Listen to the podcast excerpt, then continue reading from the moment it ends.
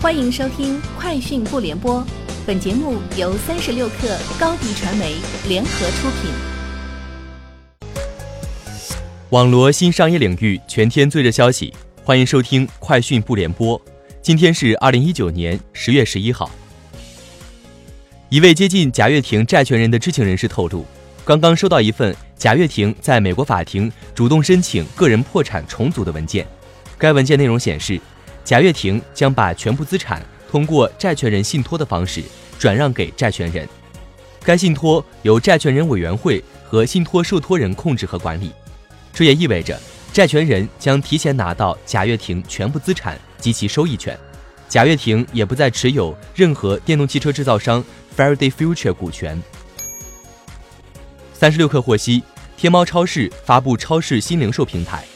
主要包含技术平台和商业两大部分，其中技术平台包括四张网络、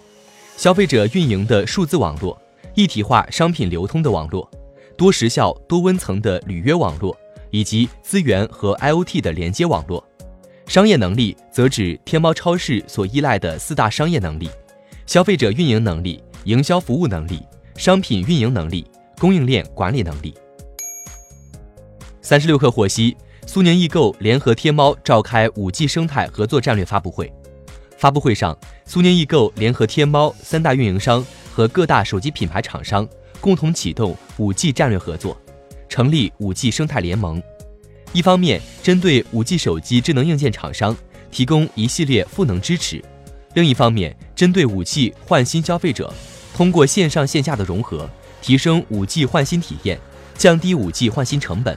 打造出中国最大的线上线下五 G 换新平台。三十六氪获悉，阿里云拟全资收购长亭科技，收购完成后，长亭科技品牌及团队均保持独立，继续保持独立运营，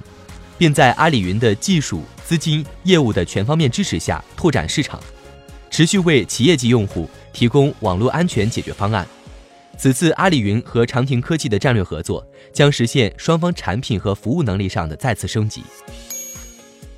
据外媒报道，SpaceX 正处于为美国宇航员开发航天器的最后阶段。尽管研发航天器的大部分资金来自 NASA 在2014年划拨的26亿美元资金，但是 SpaceX 创始人兼首席执行官马斯克在周四的一次吹风会上指出。该公司也自己投入了一大笔资金来建造和测试航天器。马斯克说：“我认为我们实际上已经在这个项目上花费了比预期多得多的资金，可能还要多出数亿美元。”三十六氪获悉，公安部将联合互联网科技公司、银行、运营商共同组建反诈骗预警数据平台。阿里巴巴、三六零金融、京东集团、度小满金融。和小米金融成为首批加入预警平台的科技公司。近日，阿里巴巴和三六零金融等五家科技公司代表参与了公安部组织的首次筹办会议，就组建反诈骗风控预警大数据平台进行了充分的意见征集和方案讨论，协同推动平台的建设。三十六氪获悉，十月十号。由阿里巴巴集团标准化部主导发起的小程序生态孵化社区在北京正式成立，将面向小程序产业链相关方孵化和培育一站式开发平台工具和开发者社区，促进小程序平台跨端互通，培育安全、高效、健康的小程序开发和运行环境。以上就是今天节目的全部内容，明天见。欢迎添加 baby 三十六克 b a b y 三六 k r 加入克星学院，每周一封独家商业内参，终身加入学习社群，聊风口谈创业，和上万课友一起成长进化。